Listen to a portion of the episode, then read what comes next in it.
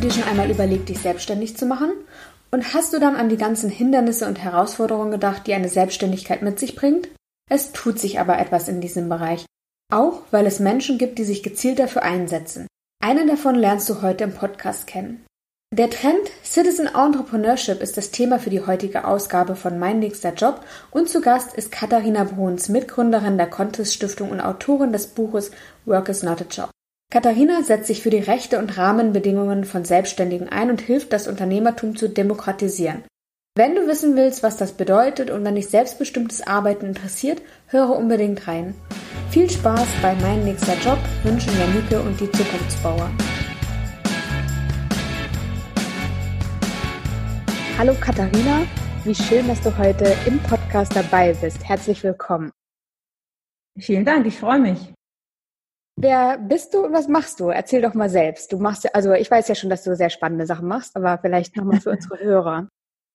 Äh, ich bin Katharina Bruns. Ich bin Unternehmerin seit ähm, etwas, ich glaube, ungefähr zehn Jahren selbstständig und habe mich eigentlich aus so einem klassischen Karriereweg heraus in die äh, Selbstständigkeit entwickelt, habe das gar nicht so äh, vorgehabt damals, aber habe halt gemerkt, dass mein Lebensentwurf sich nicht so in den Konventionen der klassischen Arbeitswelt wiederfinden lässt und habe dann konsequenterweise, ja, also ich war zunächst, also ich habe studiert, dann wollte ich gerne ins Ausland gehen, dann wollte ich gerne in einem großen Konzern arbeiten und Karriere machen und so weiter. Bin so Generation irgendwas mit Medien, habe tatsächlich auch Medienkultur in Hamburg studiert. Und genau, dann hatte ich also diese Vorstellung, ich müsste jetzt ins Ausland gehen und irgendwas total Cooles für einen internationalen Konzern machen habe dann äh, relativ schnell festgestellt, dass die Orientierung mir schwer fiel. Also ich glaube, so Berufsorientierung ist halt ähm, für die wenigsten Leute sehr einfach oder klar. Es gibt immer so ein paar Leute, die wissen genau, was, was sie tun wollen, aber ich gehörte nicht dazu. Ähm, habe nur gedacht, naja, irgendwie möglichst viel Erfahrung machen, möglichst einen tollen, großen Arbeitgeber und dann eben dort Karriere machen relativ schnell kam für mich die Enttäuschung, nämlich zunächst einmal habe ich eigentlich die Jobs, von denen ich dachte, dass ich sie will, ähm, nicht bekommen. Also ich war jetzt überhaupt nicht so jemand, die halt überall ganz einfach reinspaziert ist, sondern im Gegenteil, mir ist das eher schwer gefallen, vieles habe ich nicht bekommen. Dann, als ich endlich äh, einen Job bekommen hatte, in einem großen Konzern äh, im Ausland, äh, habe ich da sehr schnell gemerkt, dass das überhaupt nicht so ist, wie ich mir das vorstelle. Also es hat äh, ja tatsächlich eine riesen Enttäuschung gegeben. Ich habe gedacht, es ist vollkommen austauschbar, es ist inhaltlich total leer, äh, im Prinzip äh, überflüssig und habe da sehr schnell so eine kleine Sinnkrise bekommen und habe mich dann äh, angefangen mit dem Arbeitsbegriff zu beschäftigen. Und daraus ist dann mein erstes selbstständiges Projekt geworden, das heißt Work is not a Job. Ähm, das war zuerst ein Nebenprojekt, also nur ein Blog wo ich mich eben mit Veränderung der Arbeitswelt über typografische Statements auseinandergesetzt habe. Eigentlich so nur ein ganz witziges Projekt, hat aber riesen Anklang gefunden. Viele haben sich da wiedergefunden. Und es ist dann später ähm, zu einem Ein-Frau-Designstudio geworden. Also ich bin erstmal so ein bisschen als Grafik-Freelancerin unterwegs gewesen, habe mich dann von der äh, Solo-Selbstständigen eigentlich hin zur Unternehmerin entwickelt in dem äh, Zeitraum von einigen Jahren. Was aber sehr spannend ist, weil ich wirklich viele Facetten äh, nicht nur der Angestelltenarbeit, sondern auch der selbstständigen Arbeit so kennengelernt habe. Und eben heute an dem Punkt bin, dass ich mich ähm, seit Jahren äh, für freie Arbeitsmodelle für Selbstständige und äh, neue Arbeit, ähm, speziell mit dem Aspekt der unternehmerischen Arbeit, ähm, sehr stark einsetze ich habe dieses Jahr mit äh, einigen Mitstreitern von Contist die Contist Stiftung gegründet, äh, mit der wir eben auch die ähm, unternehmerische Kultur im Land stärken wollen und sehr viel tun für, für Selbstständige, äh, was Wissenstransfer angeht, was Community angeht, was Entrepreneurship Education angeht. Und jetzt im November machen wir den Selbstständigen Tag, also eine Konferenz und Party für, für Selbstständige und Freelancer und eigentlich alle, die frei arbeiten wollen. Also über meinen eigenen biografischen äh, Arbeitsentwurf oder mein, meine Geschichte äh, habe ich dann etwas eigentlich gemacht, was allen äh, zugutekommt, die auch anders arbeiten wollen. Äh, genau, und das ist das, was ich mache. In der Zwischenzeit habe ich auch noch zwei Bücher geschrieben über Arbeit und Entrepreneurship und Genau, die Contest Stiftung für Citizen Entrepreneurship trägt eben genau das im Namen, was ich eigentlich bestärken will, nämlich ja den Unternehmerbegriff zu demokratisieren. Ah, okay. Äh, was heißt denn genau Citizen Entrepreneurship? Ich finde es ja ein äh, Begriff, also der nicht so gängig ist zumindest. Äh, was genau steckt dahinter? Genau, also ähm, ich glaube, geprägt oder äh, ähm, dabei, diesen Begriff in Deutschland zu prägen, ist eigentlich der Professor Dr. Faltin, der ja vielen bekannt ist, der eigentlich aus dem äh, Entrepreneurship Begriff in Deutschland sowieso schon äh, versucht, das meiste zu machen. Der hat halt sehr großartige Bücher, äh, Bücher geschrieben und hat das auch gelehrt an der Uni hier. Und äh, der hat äh, meines Wissens diesen Begriff erster hier verwendet. Und es heißt so viel wie ganz klar das Entrepreneurship oder das Unternehmertum der Bürger oder Bürgerinnen und Bürger, ähm, angelehnt wohl auch an diesen, man macht das ja so bei Citizen Science, ne? also dass man nicht unbedingt aus dem Fachgebiet kommen muss, um sich äh, auch zu engagieren und part zu partizipieren. Und äh, bei Entrepreneurship, Citizen Entrepreneurship ist es eben so, man muss halt nicht BWL-Student sein oder, oder studiert haben oder irgendwie aus äh, äh dem Wirtschaftshintergrund haben, sondern man kann sich heute mit den Mitteln, die wir zur Verfügung haben, eben an der Arbeits- und Wirtschaftswelt auch auf der gestaltenden Seite teilhaben und, und mitmachen und mitgestalten. Das ist eigentlich das Interessante. Das, was ich auch super interessant finde, nämlich, dass wir den, und so sagt Herr Faltin das auch immer, dass wir das eben nicht immer den gleichen Leuten überlassen, Arbeit und Wirtschaft zu gestalten, ne? sondern dass wir uns alle, ähm, wie es in der Demokratie auch üblich ist, engagieren können, selbst was machen können und unternehmerisch tätig werden können, so Märkte mitgestalten können. Und mein Ansatz ist ja auch immer, sich die eigene Arbeit selbst zu gestalten. Also das ist super spannend. Und es soll eben eine inklusive Art des Unternehmertums sein. Weg von, man braucht super viel Kapital, man muss irgendwie aus einem bestimmten Hause kommen, man äh, muss, äh, keine Ahnung, speziell gefördert worden sein und so weiter.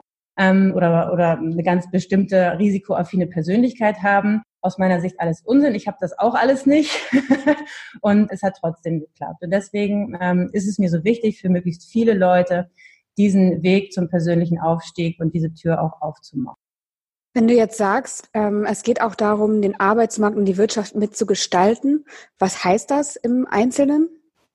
Das heißt, dass ich heute äh, auch dank Digitalisierung viel größere Chancen und mehr Möglichkeiten habe, tatsächlich meinen eigenen Beruf oder meinen eigenen Job mir selber zu erfinden im Prinzip.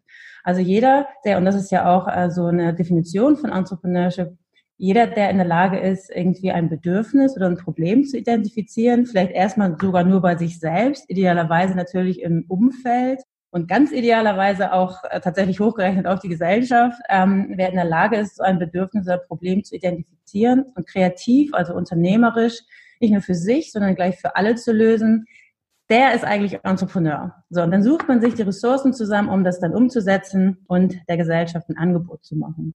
Ähm, das kann ja erstmal jeder. Ne? Also ähm, wir haben eine sehr ausweitete Dienstleistungsgesellschaft. Es gibt für jeden Posten irgendwen, der es erledigen kann und will. Äh, und man selber braucht eigentlich nur das Konzept und ja die Gabe, irgendetwas zu identifizieren, was man eigentlich schöner, besser, äh, intelligenter irgendwie lösen kann. Äh, und äh, das ist eigentlich so der erste Impuls, tatsächlich unternehmerisch und kreativ unternehmerisch tätig zu werden. Jetzt habe ich mich ja auch aus Versehen selbstständig gemacht. Und zwar ja. vor drei Jahren. Ähm, da genau bin ich gerade aus meinem Projekt 30 Jobs in ein Jahr gekommen. Vorher war ich bei Volkswagen, auch ähm, acht Jahre lang und hätte nie gedacht, eigentlich mich selbstständig zu machen, weil das Risiko ist ja so groß und ne, was man da alles für Kapital braucht. Ähm, und dann habe ich aber so viele Anfragen bekommen für Berufsberatung oder Ratschläge für Berufsorientierung, dass ich das irgendwann gar nicht mehr in meiner Freizeit abdecken konnte. Also ich habe das erste Mal so am Wochenende gemacht und ähm, dachte, ja, keine Ahnung, erzähle ich gerne ein bisschen drüber. Und dann ging das aber nicht mehr und dann habe ich mich spontan selbstständig gemacht dazu. Und das war auch gut so, weil ich glaube, sonst hätte ich mich gar nicht getraut. Würdest du jetzt schon sagen, dass ich ein Citizen Entrepreneur bin? Oder ähm, gibt es da noch Unterschiede, wann man ein Entrepreneur ist? Nein, wunderbar. Also genau das ist ja der Impuls aus sich selbst heraus, eben ohne viel Kapital, einfach ähm, mit einer Idee. Und du hattest ja sozusagen Resonanz vom Markt. Also wenn du schon gefragt wurdest, dann war der Proof of Concept ja sehr früh. Das heißt, so unsicher war es ja nicht, sondern du wusstest, es gibt da das Bedürfnis und Leute fragen dich schon danach. Und das dann auszubauen, auch noch, ähm, wenn man vielleicht noch einen festen Job oder so hat, das ist überhaupt kein, äh, gar nicht hinderlich. Ähm, man muss sich dann nur halt irgendwann entscheiden, äh, normalerweise ja, wo man sein, seine ganze Energie rein, reinsetzen will. Oder auch nicht. Es kommt immer ein bisschen drauf an, was man für ein Geschäftskonzept hat. Aber genau, klar, das ist der Impuls. Man, man macht sich im Prinzip selbst für eine Sache zuständig, von der man glaubt, dass sie wichtig ist und, und es Menschen hilft ne? oder, oder weiterhilft oder ein gutes Angebot ist.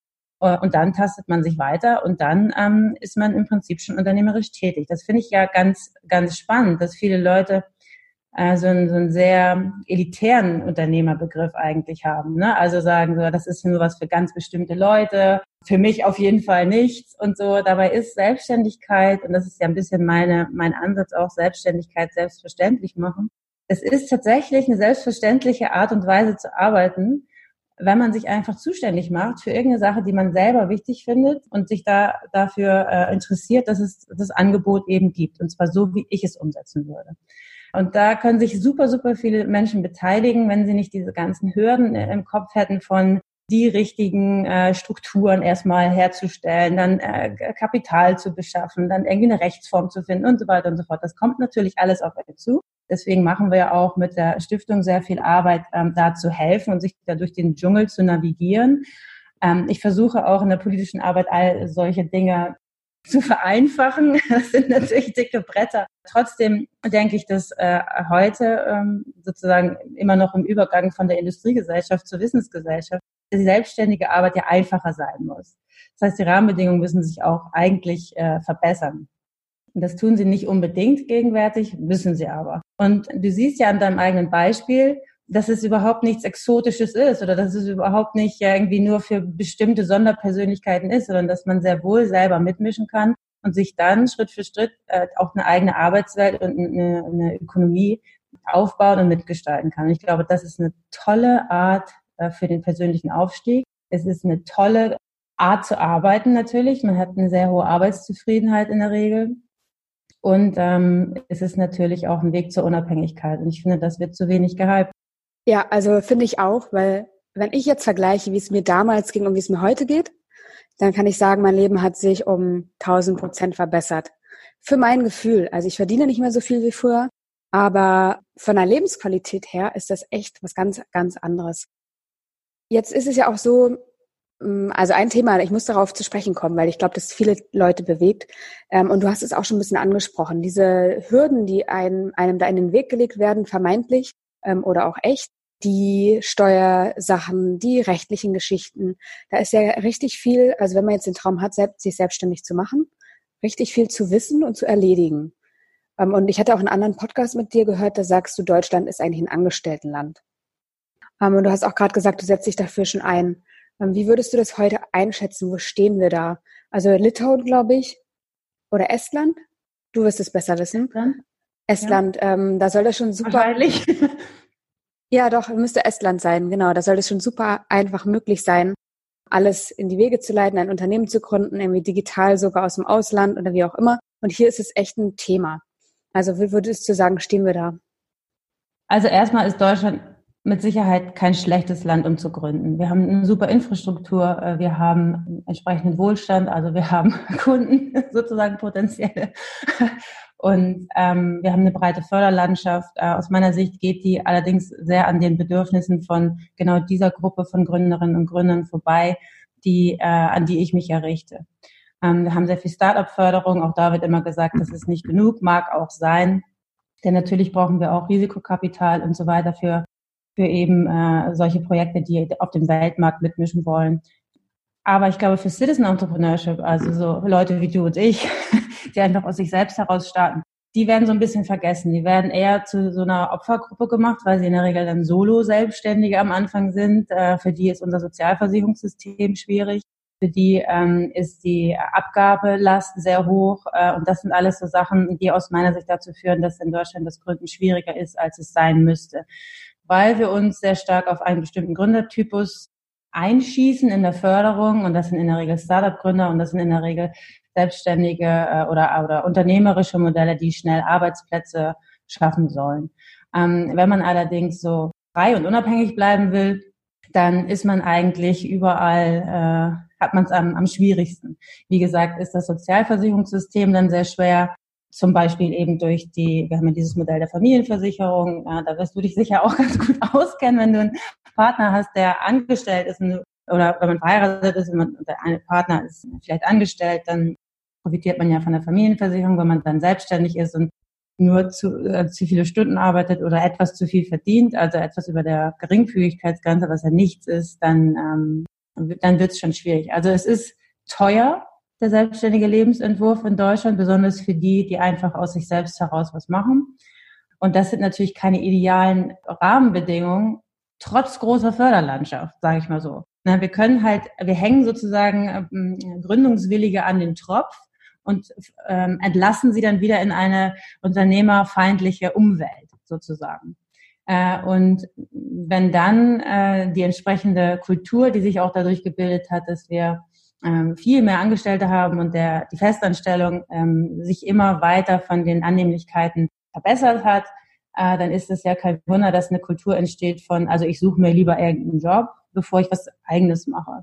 Und da gilt es natürlich politisch gegenzusteuern, äh, denn es sind sich ja eigentlich alle Parteien einig, wir brauchen mehr Gründerinnen und Gründer, weil eben die Innovation daherkommt, äh, weil äh, neues Unternehmertum einfach wichtig ist und äh, aus meiner Sicht auch natürlich, weil ähm, individuelle Lebensentwürfe viel besser berücksichtigt werden können wenn man äh, unternehmerisch arbeitet.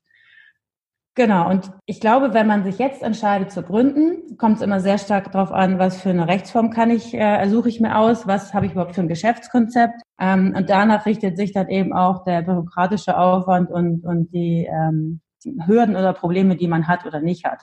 Ne, also es gibt halt sehr regulierte Branchen, äh, oder es gibt einfachere Gründungen. Also wenn du halt einfach als Freelancer was machst, ist es vielleicht, dann hat man nicht so eine riesige Bürokratie unter Umständen. Dann hat man aber vielleicht das Problem der Scheinselbstständigkeit mit den sehr schwierigen, schwammigen Kriterien und so weiter, wo politisch auf jeden Fall was passieren muss.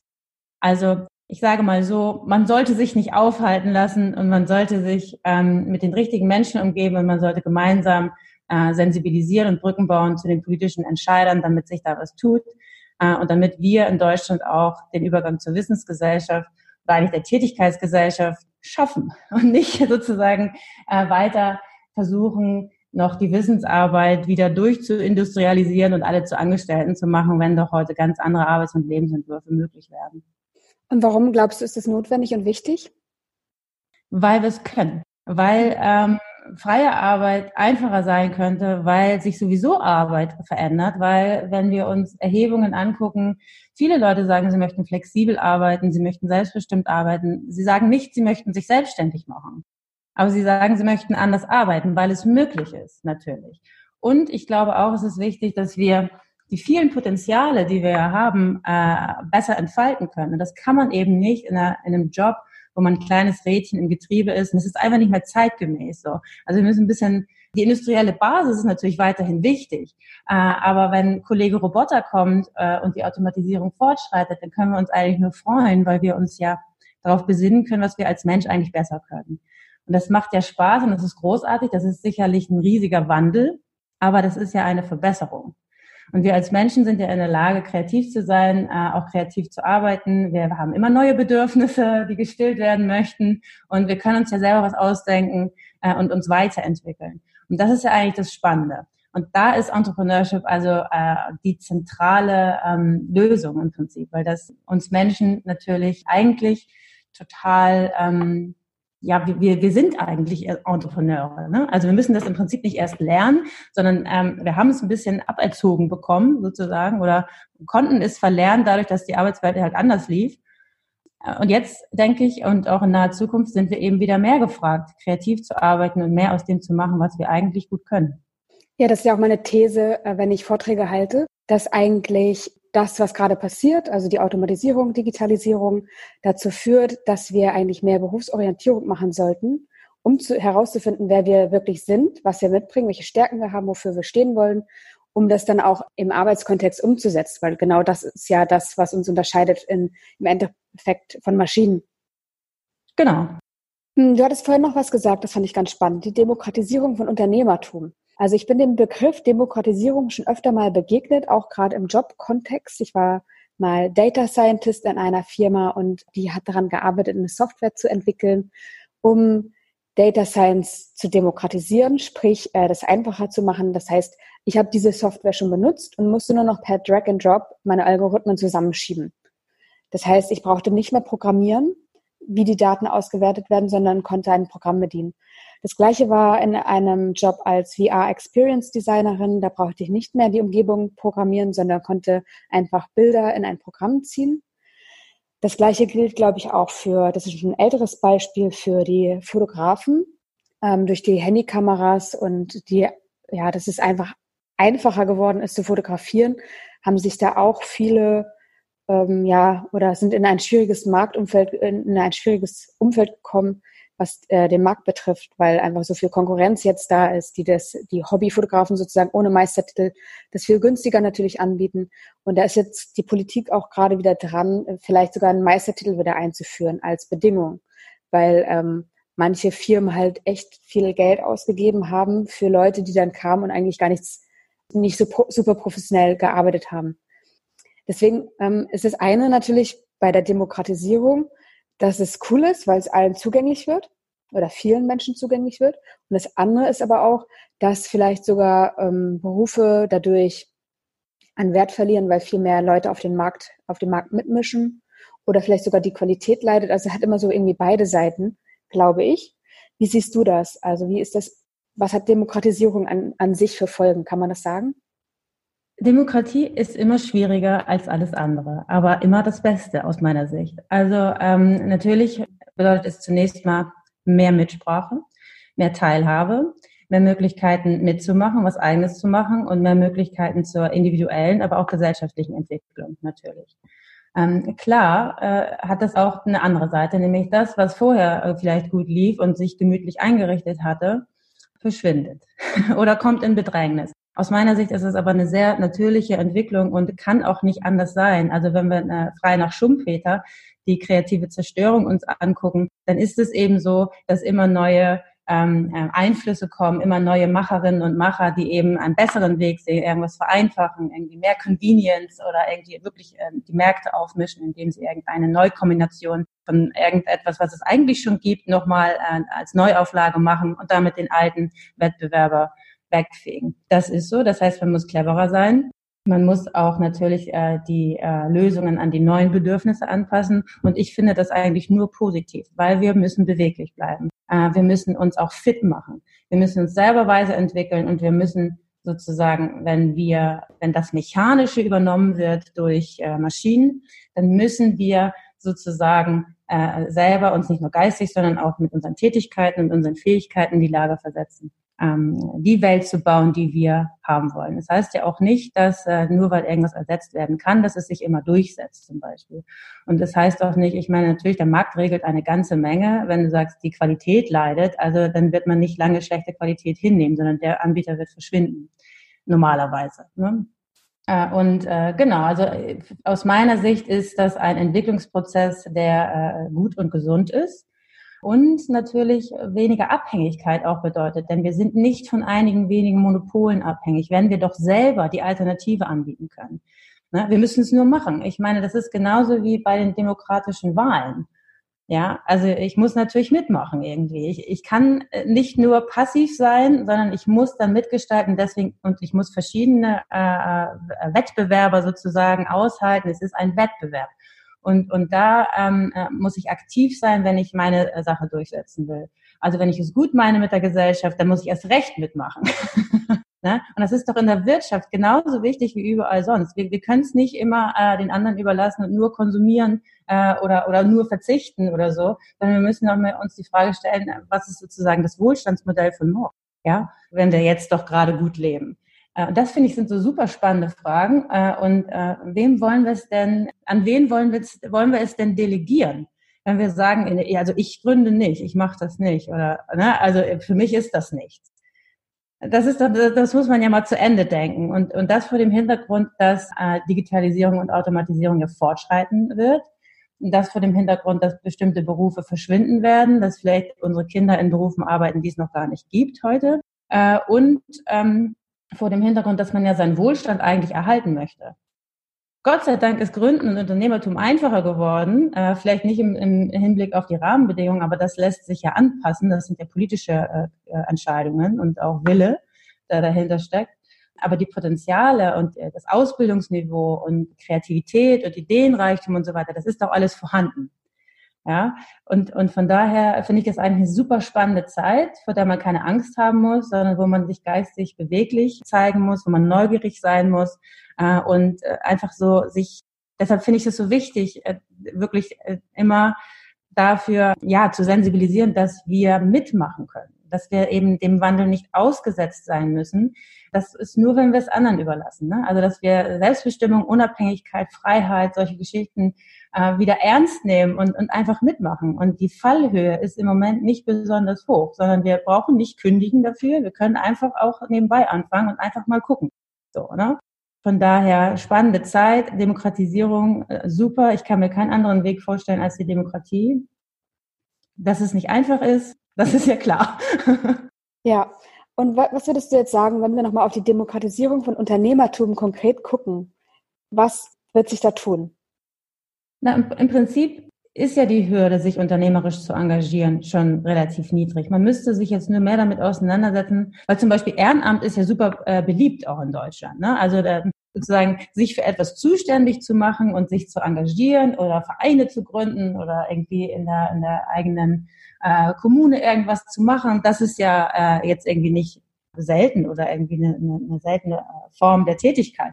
Unternehmerisch bedeutet natürlich, dass hinzukommt, dass man äh, Märkte versteht, Märkte bedient und auch Märkte mitgestalten kann. Und das ist, glaube ich, ein Problem, dass die ökonomische Bildung in Deutschland ein bisschen äh, verkümmert ist, weil also aus welchen Gründen auch immer. Also man lernt es nicht unbedingt in der Schule, es ist nicht nötig, man ähm, wird sozusagen zum Angestelltsein ausgebildet und da muss man sich nicht äh, solche Gedanken machen. Aus meiner Sicht ist das ein Riesenproblem, denn für die Entscheidung, um mündig seinen Weg zu gehen, müsste ich ja sozusagen alle Optionen auch bewerten können. Ja, deswegen ist es wichtig, äh, aus meiner Sicht Entrepreneurship Education ins Bildungssystem zu bringen, damit man einfach auch ökonomisch gebildet ist und eben Märkte versteht und die Dynamiken versteht und eben auch dort versteht, dass man selber gefragt ist, äh, die Dinge mitzugestalten.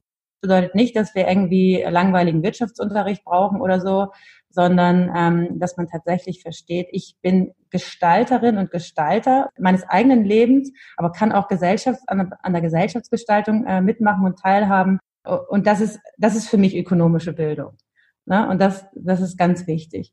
Und ähm, zurück zu deiner Frage, was wird passieren? Also wenn wir es wenn wir es richtig machen, wenn wir es ernst nehmen, dann würde das natürlich dazu führen, dass Leute unternehmerischer arbeiten wollen, und nicht, dass das nicht irgendwie so ein Sondermodell bleibt, sondern dass man erkennt, dass das ein Aufstiegsmodell sein kann für einen selbst. Dass das bedeutet, dass man äh, sehr viel mehr äh, gestaltend arbeiten kann, dass man äh, Vereinbarkeit ernst nehmen kann, dass man all diese Themen, die in der Festanstellung schwierig sind, oder sagen wir mal so, nicht in der Festanstellung, aber in der Fremdbestimmung. ne? Das ist ein Unterschied dass das, äh, dass Selbstbestimmung wichtiger Wert wieder wird und dass wir es auch können. Das würde ich mir wünschen. Das wäre für mich äh, eine, eine gute Entwicklung. Und dann natürlich auch verschiedene Arbeitsbiografien. Also zu sagen, Mensch, ich habe einen Job, der gefällt mir, aber ich möchte auch nebenbei noch XY machen, weil ich das einfach gut kann oder wichtig finde oder so ähm, dass man zu einer wirklichen Tätigkeitsgesellschaft wächst und eben nicht nur Arbeit, Arbeit ist gleich Job. Ich meine, das ist ja total mein Thema, dass der Arbeitsbegriff sich eben nicht nur auf die Brotarbeit oder so beschränkt, sondern dass man eigentlich für sich selber einen lebendigeren Arbeitsbegriff findet, in dem man sich auch wiederfinden kann und in dem man Probleme gerne löst äh, für andere und für sich selbst. Also Arbeit ist eben nicht nur ein Job. Und in der Regel werden das auch alle Menschen bestätigen, die etwas tun, von dem sie überzeugt sind und das sie wichtig finden, die sehen ihre Arbeit nie als Job. Also würdest du sagen, dass ein Job der Zukunft Unternehmer ist? Ich würde sagen, Unternehmertum wird niemals ein Job werden. ja, da bin ich gleich mal in die, ins Fettnäpfchen reingetreten. Ich glaube natürlich. Satz vorher gesagt. ich glaube natürlich, dass Unternehmertum beziehungsweise unternehmerisches Arbeiten, freie Arbeit, äh, neue, flexiblere Arbeitsmodelle, die mehr auf das Angebot, das sie schafft, sozusagen, äh, auf den Serviceangebot und, und Produkt, das sie schafft, wichtiger wird als das mechanische Abarbeiten von irgendwelchen Tasks. Ja. Weil das kann nun wirklich der Computer besser. Und deswegen finde ich es auch so spannend, weil in der Regel die Arbeitszufriedenheit höher ist, wenn man mehr Verantwortung hat, wenn man ähm, also sich besser wiederfindet in dem, was man tut und eben nicht so monoton arbeitet und eben nicht so kleinschrittig und so weiter und sich eben nicht mehr so fühlt wie das kleine Rad äh, im Getriebe. Ich habe mal von einer Studie gehört, wo es darum ging, dass junge Menschen sozusagen auf den Arbeitsmarkt gekommen sind, jetzt aktuell, die von Helikoptereltern großgezogen wurden. und die gar keinen Bock auf Verantwortung hatten. Glaubst du trotzdem, dass es mehr Zufriedenheit gibt? Ja, also das glaube ich schon. Ich ähm, kann das jetzt nicht beurteilen, ich kenne die Studien nicht, aber ähm, Helikoptereltern, also sozusagen so überbehütet oder oder was meint das ja? Ja, genau. Und ke keine Entscheidungen sozusagen mussten die selber treffen und es wird alles für die geregelt und ja einfach gepampert. Ja, good luck. Also ich glaube schon, dass man das sehr schnell wieder lernt und ich glaube, dass der Schlüssel wirklich ist, dass man den Enthusiasmus wieder entfacht. Also wenn, wenn Menschen sich für was zuständig fühlen, dann haben sie ja in der Regel eine starke Haltung oder einen Enthusiasmus zu, dazu und wollen auch etwas umsetzen aus sich selbst heraus. Ich denke, das hat man auch, wenn man vielleicht Entscheidungen abgenommen bekommen hat oder wenn man zum, zur Unmündigkeit erzogen wurde. Trotzdem ist ja dieses Licht oder dieses, dieses Brennen nicht total aus. Das kann ich mir eigentlich nicht vorstellen, sondern es ist eigentlich eine Abgewöhnung und klar, es ist ja auch so ein bisschen das, was ich meine, wenn, wenn ich sage, wir sind ein Angestelltenland ähm, und wollen uns eigentlich unternehmerisch nicht die Gedanken machen, sondern eigentlich nur einen guten Job finden, dann glaube ich trotzdem nicht, dass die ganzen Leute, ich unterscheide eigentlich gar nicht Menschen in Selbstständige und Angestellte, weil das aus meiner Sicht unsinnig ist, sondern wir alle können selbstständig sein, selbstständig arbeiten, kreativ arbeiten und die allermeisten Menschen, die Freiheiten für sich in Anspruch nehmen, denen geht's ja auch besser. So, ich glaube aber, dass sozusagen die, wir haben es ein bisschen so, so, so verdreht in unserem Bewusstsein, dass man immer Freiheit sozusagen bekommen muss von irgendwem oder so. Nein, das muss man sich nehmen. Ne? Zeit kriegt man nicht von irgendwem, das muss man sich nehmen. Und deswegen müssen wir äh, da so ein bisschen diesen Mentalitätswandel hinbekommen. Und das kann jeder aus meiner Sicht. Und dann, klar ist es schwieriger, wenn man eine ganz andere Prägung jetzt hat. Erst recht, wenn man äh, gesellschaftlich eine ganz andere Kultur hat, die ja zu großem Wohlstand geführt hat. Dann ist so ein Wandel natürlich schwieriger. Aber ähm, ich frage mich immer, warum müssen wir es denn immer, äh, warum müssen wir denn durchs tiefe Tal erst? Warum können wir es nicht einfach einsehen und, und jetzt was draus machen, wo es uns gut geht in der Regel und wo wir eben die Möglichkeiten haben, bevor wir sozusagen uns, uns erst äh, in die Ecke gedrängt und, und abgeschafft und klein fühlen. Das ist ja aus meiner Sicht gar nicht nötig, sondern jetzt was draus machen. Wir sind wirklich die Meister gewesen. Die Industrialisierung haben wir super gut äh, hingekriegt ähm, wir haben großen Wohlstand erwirtschaftet. Deutschland ist ein tolles Land, aber äh, jetzt, jetzt sind neue Möglichkeiten da. Und ich, ich denke, man könnte, also man braucht nicht warten, dass es erst schwieriger wird. Das war ein schönes Schlusswort. Also ich könnte noch stundenlang mit dir weiterreden. Gerade das Thema Wohlstand äh, finde ich super spannend, was sich da tun wird und wie das sei, was ich darstellen könnte. Mega spannendes Thema. Vielleicht darf ich mhm. dich dazu nochmal anrufen. Aber du hast gerade gesagt, ähm, jetzt was draus machen, sich selbst die Freiheit nehmen, äh, selbst aktiv werden, sich selbst die Zeit nehmen und dann einfach zum Gestalter werden der Gesellschaft. Also das finde ich ist ein total schönes Schlusswort. Ich bedanke mich bei dir, dass du dir die Zeit genommen hast, obwohl du gerade echt busy bist. Danke dafür und alles Gute. Dankeschön. Vielen Dank.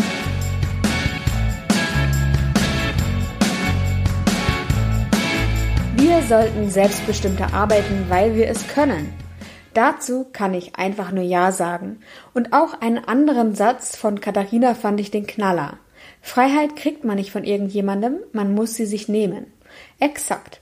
Auch darüber habe ich in den letzten Jahren eine Menge gelernt. Unternehmertum und Unternehmerkompetenzen werden immer wichtiger und gleichzeitig schreitet die Demokratisierung von Unternehmertum voran. Ich denke, das ist eine gute Aussicht. Ich selbst bin auf jeden Fall gern Unternehmerin, wenn auch wie Katharina beschrieben hat, mit einem kleinen Anfangsbudget und ohne große Investitionen. Wie man auch im Angestelltenverhältnis zur Unternehmerin zum Unternehmer werden kann, das bespreche ich in der nächsten Folge von Mein nächster Job. Da spreche ich nämlich mit einer Intrapreneurin. Mehr will ich aber nicht vorwegnehmen. Alles Liebe und bis zum nächsten Mal, eure Janike.